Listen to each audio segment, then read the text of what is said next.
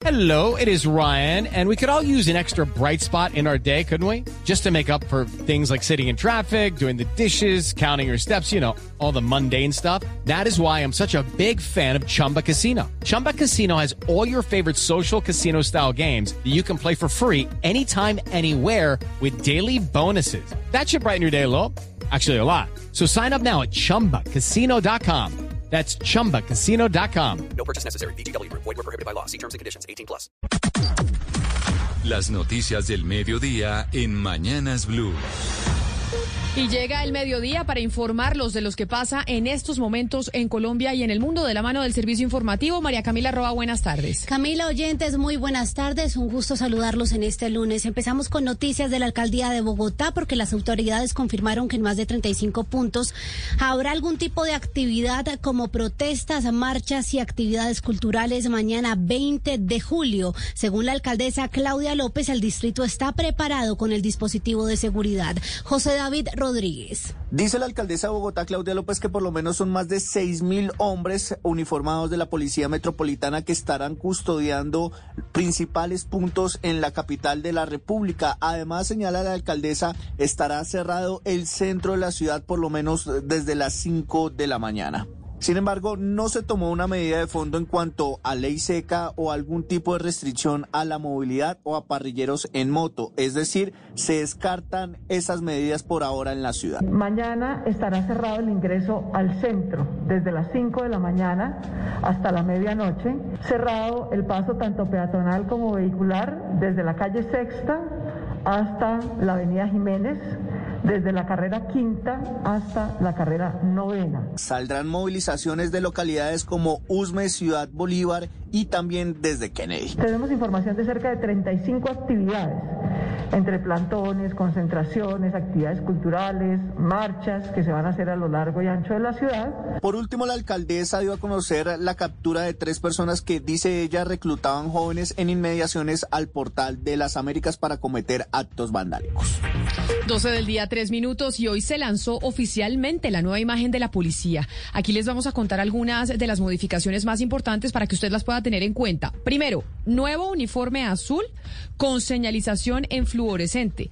Los uniformes van a tener un código QR para que usted pueda validar en tiempo real con su celular la identificación de los policías.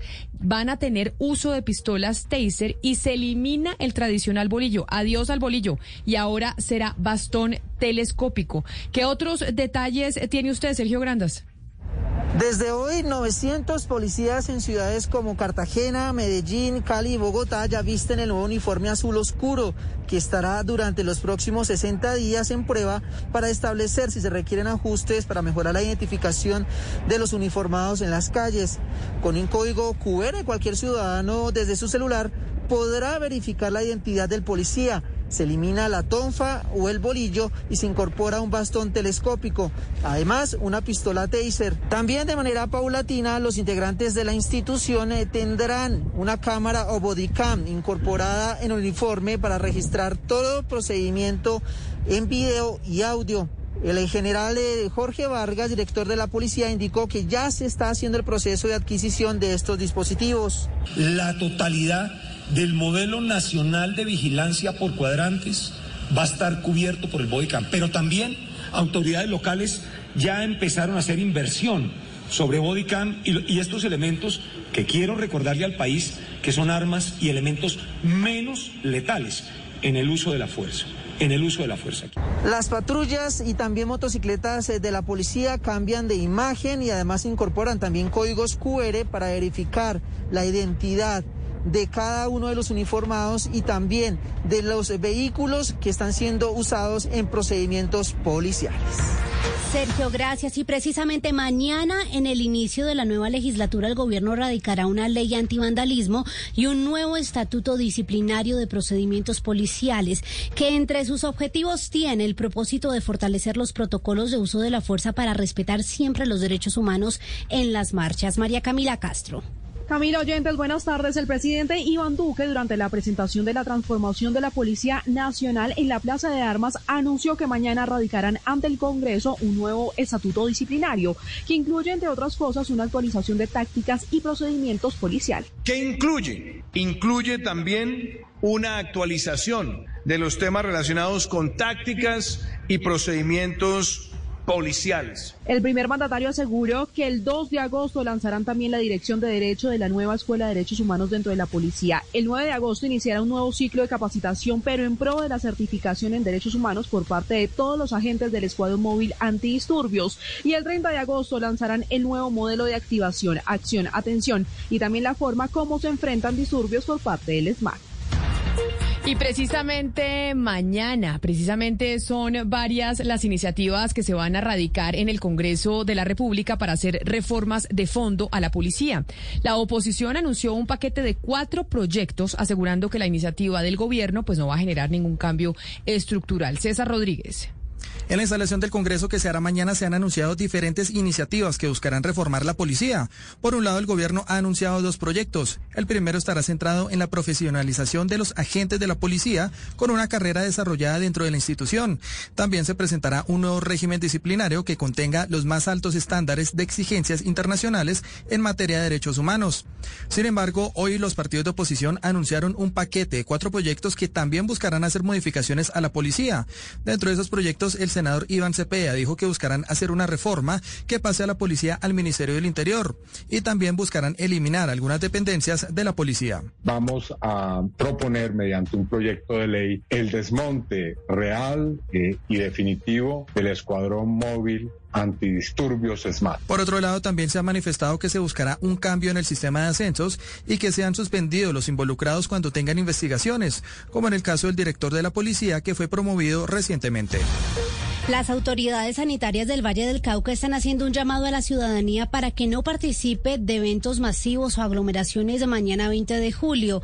La capital, Cali, estuvo en riesgo de quedarse sin vacunas contra el COVID-19 durante este fin de semana. Por eso dicen las autoridades, hay que mantener el autocuidado. Paula Gómez. Las autoridades sanitarias del Valle del Cauca han hecho un llamado a evitar las aglomeraciones durante la jornada de manifestación de este 20 de julio para prevenir contagios del COVID-19 y la alta ocupación de unidades de cuidado intensivo, como sucedió durante las concentraciones que iniciaron el 28 de abril y se extendieron durante dos meses. La secretaria de Salud Departamental, María Cristina Lesmes. No participar en eventos masivos, tener mucho cuidado si se sale en el retorno a casa, porque donde nos coja una nueva elevación estando tan arriba, el sistema de salud no va a ser capaz de responder a un número incrementado de casos. Cali estuvo en riesgo durante este fin de semana de quedarse sin vacunas ante la alta demanda que tuvieron los diferentes megacentros. En las últimas horas arribaron a la capital del Valle 24.720 biológicos del laboratorio Sinovac para la aplicación de primeras dosis. Mientras tanto, en el departamento y en Cali se activó la alerta amarilla en la red hospitalaria pública y privada para este 20 de julio. 12 del día, 8 minutos, y la Defensoría del Pueblo anunció que tiene un equipo de funcionarios desplegado a nivel nacional para que mañana, que es 20 de julio, pues estén acompañando a los manifestantes, a la gente que va a salir a las calles a protestar y así verificar que se respeten los derechos humanos de todos los ciudadanos. Carlos Andrés Pérez.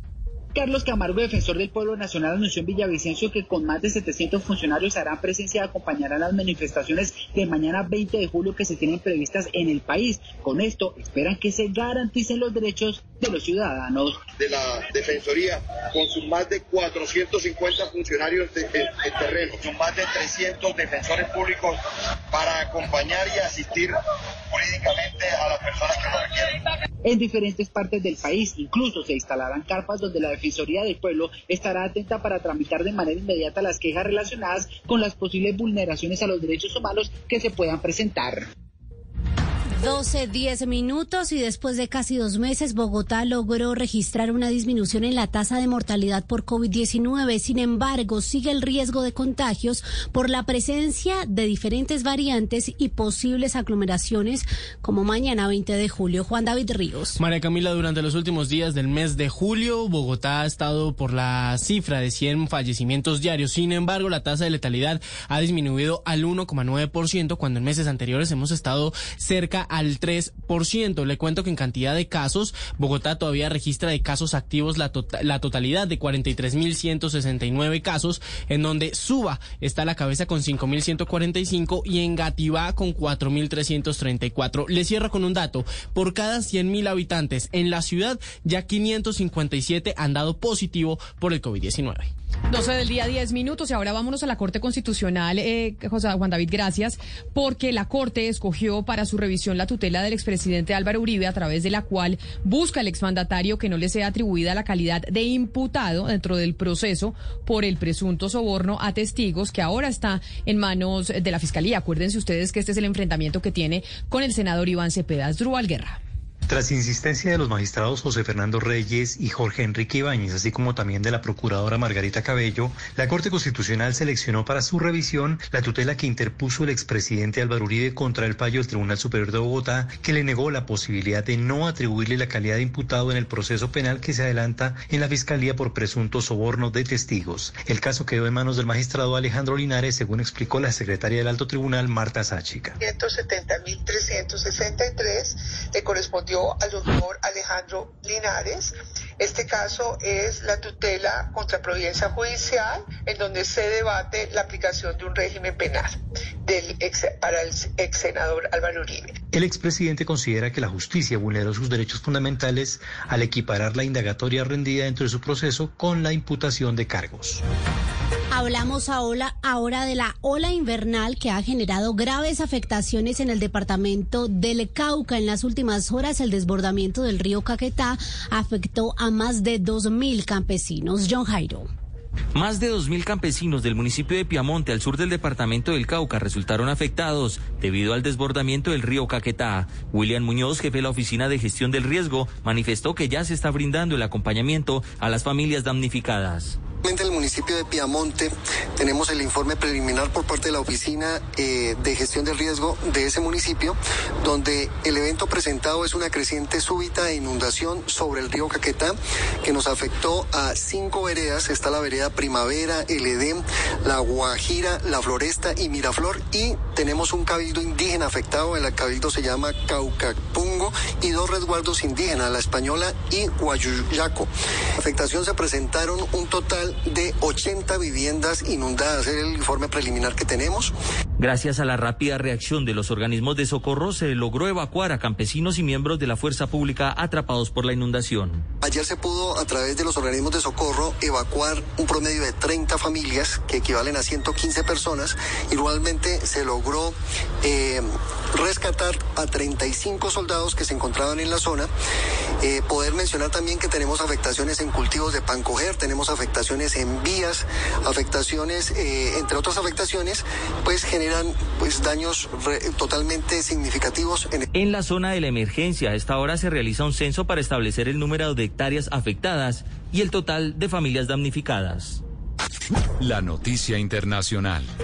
Y la noticia internacional tiene que ver con el presidente de los Estados Unidos, Joe Biden, porque él dijo, dijo el día de hoy que el régimen chino protege a los autores de los ciberataques realizados a la empresa Microsoft. El mandatario norteamericano señaló que no necesariamente China está realizando directamente los ataques digitales, sino que da su protección a otros actores, en referencia a los ciberdelincuentes que ya se apuntan como autores de ese ataque a la compañía de Bill Gates. La noticia deportiva. La noticia deportiva del momento tiene que ver con el hombre de Lineos. Hablamos de Daniel Felipe Martínez, que ha confirmado que no estará en los Juegos Olímpicos a raíz del COVID-19. Hace dos meses aproximadamente padeció la enfermedad, sin embargo no ha podido obtener un resultado negativo. A pesar de que no tiene síntomas y se viene preparando de la mejor manera, no puede ingresar a Tokio porque a Japón mejor, porque efectivamente para estar en los Juegos se requiere de un resultado negativo y por ahora no lo tiene el ciclista antioqueño. It's time for today's Lucky Land horoscope with Victoria Cash.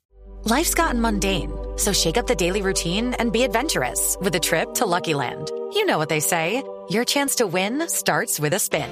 So go to LuckyLandSlots.com to play over 100 social casino-style games for free for your chance to redeem some serious prizes. Get lucky today at LuckyLandSlots.com. Available to players in the U.S., excluding Washington and Michigan. No purchase necessary. VGW Group. Void where prohibited by law. 18 plus. Terms and conditions apply.